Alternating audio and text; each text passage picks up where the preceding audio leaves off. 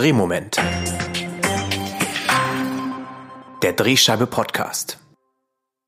Hallo und ganz herzlich willkommen zu dieser September-Ausgabe vom Drehmoment. Wir sind der Podcast des Drehscheibe Magazins. Mein Name ist Max Wiegand und ich freue mich, dass Sie heute wieder eingeschaltet haben. Wie hat sich der Lokaljournalismus eigentlich so geschlagen in den letzten Monaten, in denen Corona die Schlagzeilen bestimmt?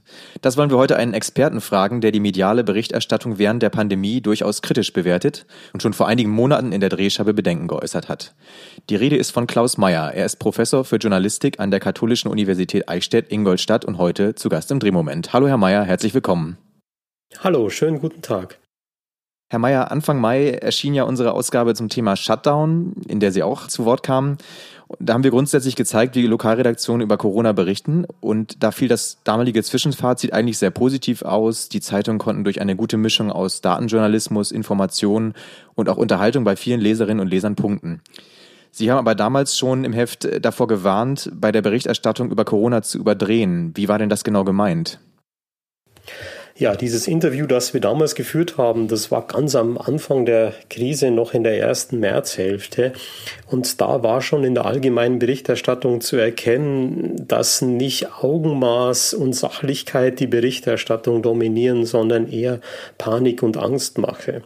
Für die Kollegen von Media hatten Sie ja schon im April gemeinsam mit dem Schweizer Professor für Journalistik Vinzenz Wiss in einem Gastbeitrag die damalige Corona-Berichterstattung kritisiert. Worum ging es Ihnen denn dabei genau? Ja, wir haben damals vor allem die überregionale Berichterstattung, insbesondere von den Fernsehnachrichten und Fernsehsondersendungen unter die Lupe genommen. Und wenn man sich das vor Augen führt, dann sieht man auch sehr genau einen Unterschied zwischen lokalen Journalismus und überregionalen Journalismus in dieser Pandemiekrise. Also wir haben damals äh, viele Punkte natürlich auch gelobt. Journalismus ähm, hat ja nicht versagt in keinster Weise, aber er hatte halt doch kritische Punkte und Schwächen. Der überregionale Journalismus hat zum Beispiel eine Distanz Distanz vermissen lassen gegenüber Behörden und politischen Entscheidungen, hat wenig recherchiert, wenig Hintergründe gebracht, hat Zahlen sehr pauschal und undifferenziert verwendet, hat viele dramatische Fallbeispiele gezeigt, die dann auch letztlich panikmachend und angstschürend waren. Das waren hauptsächlich unsere Kritikpunkte, die inzwischen auch durch Studien oder durch einzelne Studien, empirische Studien schon belegt sind. Mhm. Hat sich das denn inzwischen gebessert oder gilt das nach wie vor? Ja, also gebessert hat sich das dann schon eigentlich nach Ostern. So ab Mitte April ist auch der überregionale Journalismus deutlich vielfältiger geworden.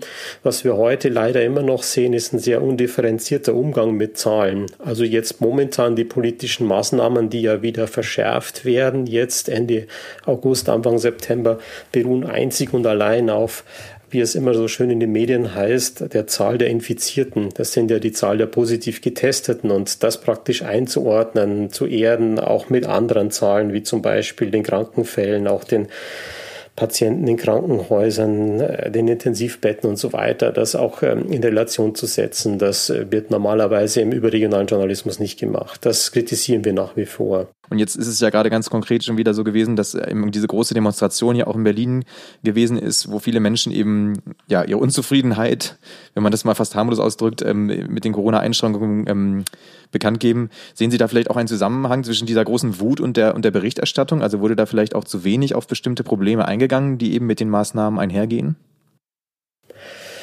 Ja, das ist eine sehr vielfältige Entwicklung in der Zwischenzeit. Die ersten Demonstrationen waren ja schon, schon Ende April und Mai und damals muss man sagen, dass auch Journalismus diese Demonstrationen sehr einseitig äh, gebrandmarkt hat, möchte man, möchte man fast sagen. Also Menschen als Covidioten abgestempelt hat, die sich ernsthaft Sorgen machen.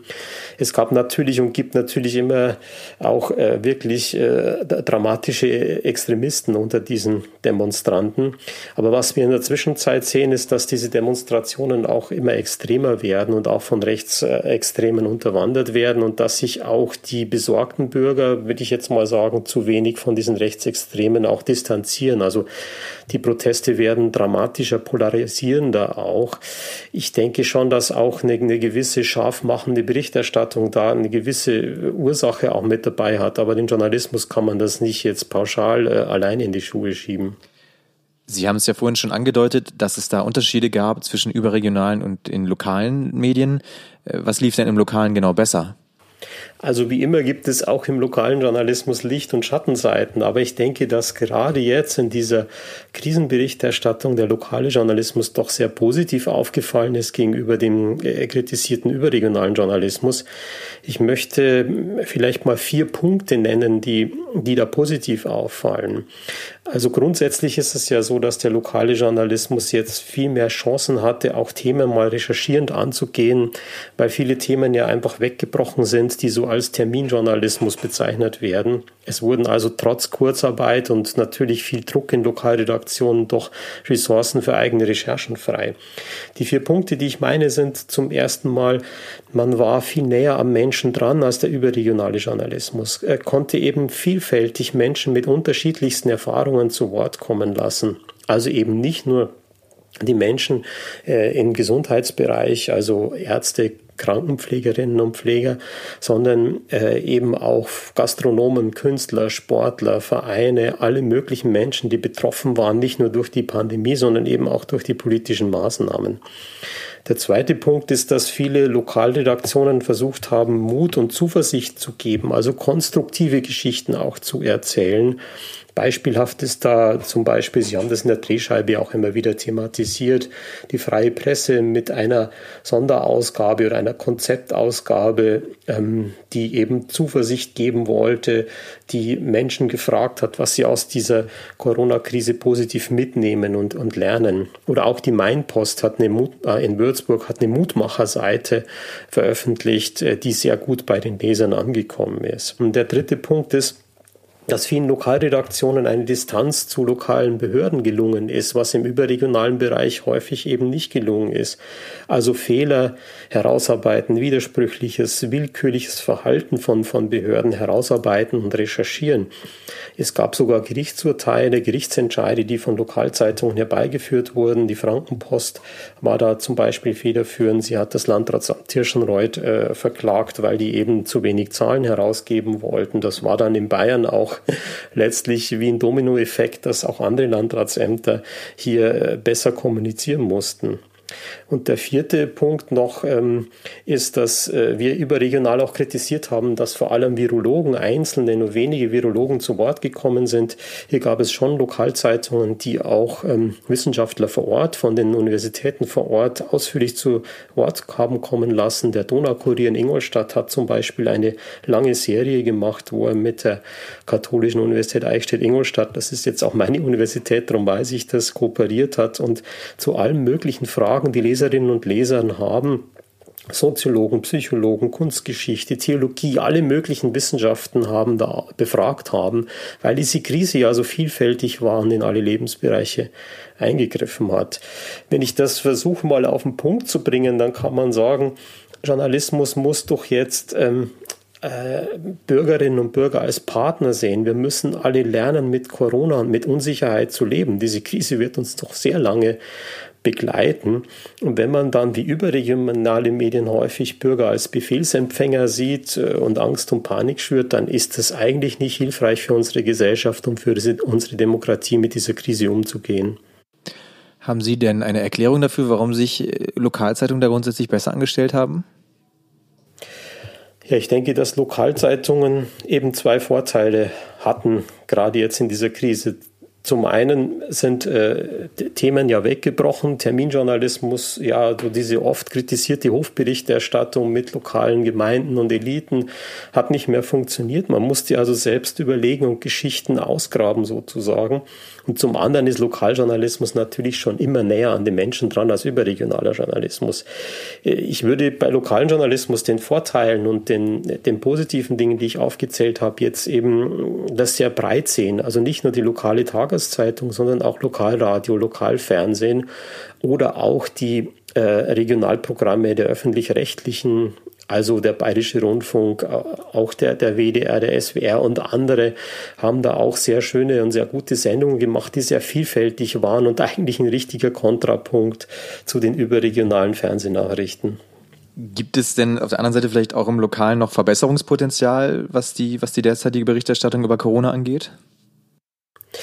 Ja, ich würde sagen, die Punkte, die ich erwähnt habe, die wären so, so ein bisschen Maßstäbe, Ideale äh, in, in, in diesen Krisenzeiten, also an denen sich Lokalredaktionen auch ein bisschen orientieren könnten. Und wenn sie halt das jetzt nicht so hinbekommen haben, wenn Sie also vielleicht das Gesundheitsamt, das Landratsamt einfach verkündend äh, darstellen, obwohl es vielleicht Widersprüche in den Maßnahmen gab, obwohl es vielleicht Testergebnisse Wochen dauern, bis sie kommuniziert werden, ist jetzt nur ein Beispiel und man thematisiert das nicht, dann würde eben Lokaljournalismus hier auch seinen Aufgaben nicht nachkommen. Ich weiß das allerdings natürlich jetzt nicht von, von einzelnen Zeitungen. Äh, mir ist halt häufig aufgefallen, wo das tatsächlich gemacht worden ist und wo das thematisiert worden ist. Und das ist dann durchaus jetzt mal in meiner Wahrnehmung positiv zu sehen. Ich kenne jetzt allerdings keine empirische Untersuchung, die das flächendeckend untersucht hätte, ob das wirklich jetzt überwiegend so war oder ob es nicht auch wirklich Schwächen gegeben hat. Eine besondere Herausforderung war ja auch der diesjährige Sommer für Lokalredaktionen, gerade weil viele Dinge ausgefallen sind. Ähm, wir haben ja da auch schon mit äh, Kolleginnen und Kollegen aus dem Lokalen in einer anderen Folge drüber gesprochen, vielleicht auch im Hinblick darauf. Wie bewerten Sie denn die Berichterstattung im Sommer von Lokalredaktionen? Also ich denke, dass die Zeitungen äh, sogar noch besser über Sommerloch gekommen sind wie sonst, weil sie sich äh, einfach frühzeitig Gedanken gemacht haben, welche Geschichten jetzt die Menschen interessieren und was wichtig ist. Also ein Beispiel ist natürlich die vielen, vielen Texte, die man lesen konnte und Bilder, die man sehen konnte von Freizeitmöglichkeiten, von Urlaub in der Region. Ähm, solche Geschichten hätte man früher ja auch schon erzählen können. Die wurden immer so ein bisschen als langweilig abgestempelt, glaube ich, in Redaktion oder als vielleicht eh schon bekannt, weil Lokalredakteure diese Geschichten vielleicht in den letzten 20 Jahren ja auch schon 18 Mal erzählt haben ähm, das, denke ich, war schon vorbildlich, die Menschen da mitzunehmen, weil man ja wenig in Urlaub fahren konnte oder eben diese großen Urlaubsreisen nicht machen konnte.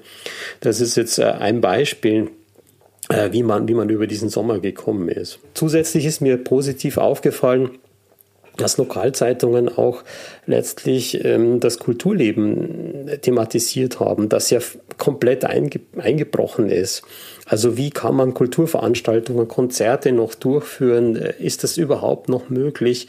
Da gab es eben einige äh, lokal, lokale Kulturschaffende, die da ähm, ja konstruktive Ideen hatten, innovative Ideen hatten und das dann auch in Kooperation praktisch mit lokalen Medien durchzuführen, ist vielen doch gelungen. Also ich erinnere mich an, an viele Radiosendungen, die zum Beispiel mehr lokale Bands gespielt haben, um, um lokale Kultur da auch zu unterstützen oder eben auch Tageszeitungen, die die explizit auch Serien gemacht haben, welche Kulturveranstaltungen sind jetzt noch möglich und wo kann man das eben auch machen.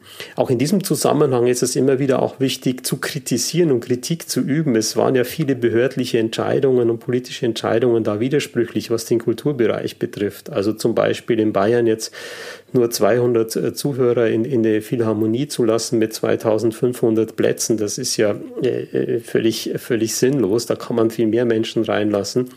Andererseits aber zum Beispiel keine lokalen Fußballspiele austragen zu dürfen mit Zuschauern, die ja im Freien stattfinden, wo in der Regel vielleicht 50 oder 100 Leute zuschauen, die genug Abstand halten können, das komplett zu verbieten, das, das ist ja fast schon pervers und hat Zehntausende von Menschen betroffen. Lokalzeitungen haben das immer wieder thematisiert. Im überregionalen, in den überregionalen Nachrichten habe ich das wenig mitbekommen. Ähm, wie muss es denn jetzt Ihrer Meinung nach weitergehen im Lokalen? Also wenn wir sagen, dass wir uns weiterhin an diesen von Ihnen benannten Maßstäben orientieren sollen, dann ist es eine, aber vielleicht gibt es darüber hinaus noch andere Dinge, auf die jetzt zu achten sind? Also ich denke, man kann sich eben durch verschiedene Dinge leiten lassen. Ich, ich würde hier, also ich habe ja schon erwähnt, äh, mit Corona lernen zu leben, mit Unsicherheit lernen zu leben und praktisch nicht bei, bei einer Erhöhung von, von getesteten, positiv getesteten sofort in Panik zu verfallen, wäre wär das eine. Und das andere, ich denke, da kann ich Heribert Prantl zitieren, den ehemaligen, äh, ehemals Mitglied der Chefredaktion der Süddeutschen Zeitung. Der hat immer wieder darauf hingewiesen, dass Journalismus eben nicht Sprecher der Virologie ist, ähm, sondern eben Sprecher der Demokratie. Also ähm, letztlich die Maßnahmen von Behörden und Politik nicht unhinterfragt einfach weiterzugeben, sondern immer wieder gegenzuchecken und zu recherchieren. Das ist eine wichtige Aufgabe im überregionalen wie auch im lokalen. Natürlich dürfen Menschen Fehler machen, es dürfen auch Behörden Fehler machen und, und Politiker Fehler machen. Aber wir tun der Demokratie keinen Gefallen, wenn wir da einfach die Decke des Schweigens drüber decken, sondern wir müssen das fair natürlich und sauber recherchiert auch darstellen. Also es gibt viele Fälle, wo Gesundheitsämter vor Ort zum Beispiel, um nur ein Beispiel zu nennen, überfordert sind, wo sie nicht nachkommen mit all dem, was so die Landespolitiker von ihnen verlangen. Das muss man dann einfach thematisieren, sonst glauben die Menschen auch der Zeitung nicht mehr, wenn solche Dinge verschwiegen werden.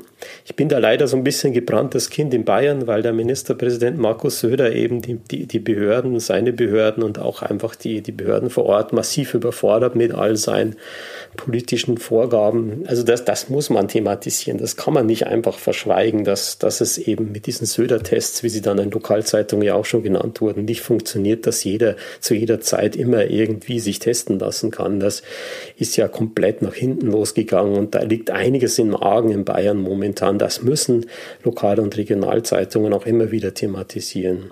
Dann danke ich Ihnen vielmals für diese Einschätzung, diesen kritischen Blick von außen. Ich hoffe, da können wir einiges mitnehmen, auch als, als Branche. Ähm, Herr Mayer, vielen Dank, dass Sie dabei waren im Drehmoment. Ja, sehr gerne. Danke auch. Alle genannten Beispiele verlinke ich wie immer in den Show Notes. Außerdem natürlich auch die Drehscheibe-Ausgabe Nummer 5 aus dem Mai, von der wir zu Beginn des Gesprächs sprachen. Wie immer noch ein kurzer Rückblick. In der letzten Folge haben wir das Projekt Rhein Stories vorgestellt. Maren Könemann und Marie Ludwig von der Rheinischen Post haben uns detailliert von ihrer journalistischen Rundreise durch NRW erzählt. Gerade wenn Sie noch nach Inspirationen für ein Instagram-taugliches Format suchen, sei Ihnen diese Episode sehr ans Herz gelegt. Und um die neue Medienwelt geht es auch in der aktuellen Drehscheibe-Ausgabe. Daran zeigen wir, wie sich der Medienwandel in der Praxis niederschlägt. Das Thema vertiefen wir außerdem in einer Themenwoche. Und sowohl zur Ausgabe als auch zur Themenwoche kommen Sie auf drehscheibe.org. Ja, damit sind wir am Ende dieser Episode. Wie immer, vielen Dank fürs Zuhören, bleiben Sie lokal und bis zum nächsten Mal im Drehmoment.